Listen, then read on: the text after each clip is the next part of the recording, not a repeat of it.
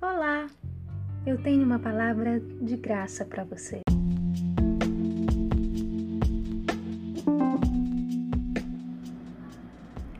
Já pensou se Jesus fizesse a pergunta que você tanto queria ouvir e você finalmente tivesse a oportunidade de realizar o que há tanto tempo sonha? Foi exatamente isso que aconteceu ao paralítico que esperava há 38 anos. Você encontra essa história completa em João 5, do versículo 1 ao 11. Mas o texto fala que havia um lugar onde ficava um grande número de pessoas doentes e inválidas. Ali tinha um tanque e eles esperavam um anjo descer de vez em quando para movimentar as águas. O primeiro que entrasse ali seria curado de qualquer coisa. Era nesse lugar que o paralítico esperava há 38 anos. Quando Jesus o viu deitado e soube que ele estava ali há tanto tempo, perguntou: Você quer ser curado? Mas aí o paralítico disse: Senhor, não tenho ninguém que me ajude a entrar no tanque quando a água é agitada. Enquanto estou tentando entrar, outro chega antes de mim. Então Jesus falou: Levante-se, pegue a sua maca e ande. Imediatamente o homem ficou curado, pegou a maca e começou a andar.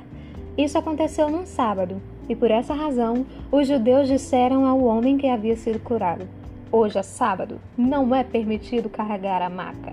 Mas ele respondeu: O homem que me curou me disse: Pegue a sua maca e ande.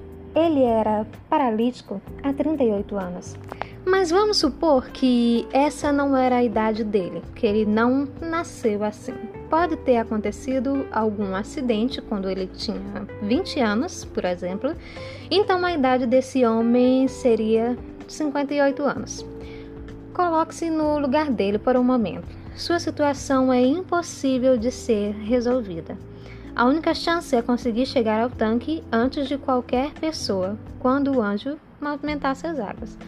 Ele havia tentado muitas e muitas vezes chegar lá, e a cada vez voltava mais e mais envergonhado, mais desanimado. Ele se arrastava, se esforçava e, quando estava quase lá, continuava no quase. Há alguma área na sua vida em que você permanece no quase? Quase casou, quase teve filhos, quase se formou, quase conseguiu ser constante, quase foi um bom filho, quase. E você se esforçou, e isso por muito tempo. E isso sozinho, porque com aquele homem ninguém te ajudava. Ninguém te ajudava a ir quando a oportunidade chegava. Onde o homem vivia era um lugar de pessoas doentes e inválidas. Todo mundo tinha alguma necessidade, e quando uma boa hora chegava, eles escolhiam a si mesmos ajudar os outros. Será se alguém pensou em pular no tanque juntos? Seriam duas pessoas curadas. Hoje é sábado, não é permitido carregar a maca. Ai, ai, não é assim que fazem hoje? Você já está velho demais, não dá para casar. Ah, você já prestou vestibular tantas vezes, não dá mais para perder tempo.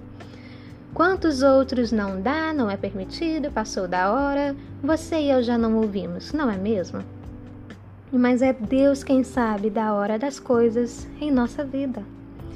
Todos os dias determinados para mim foram escritos no teu livro antes de qualquer deles existir. Salmo 139, 16.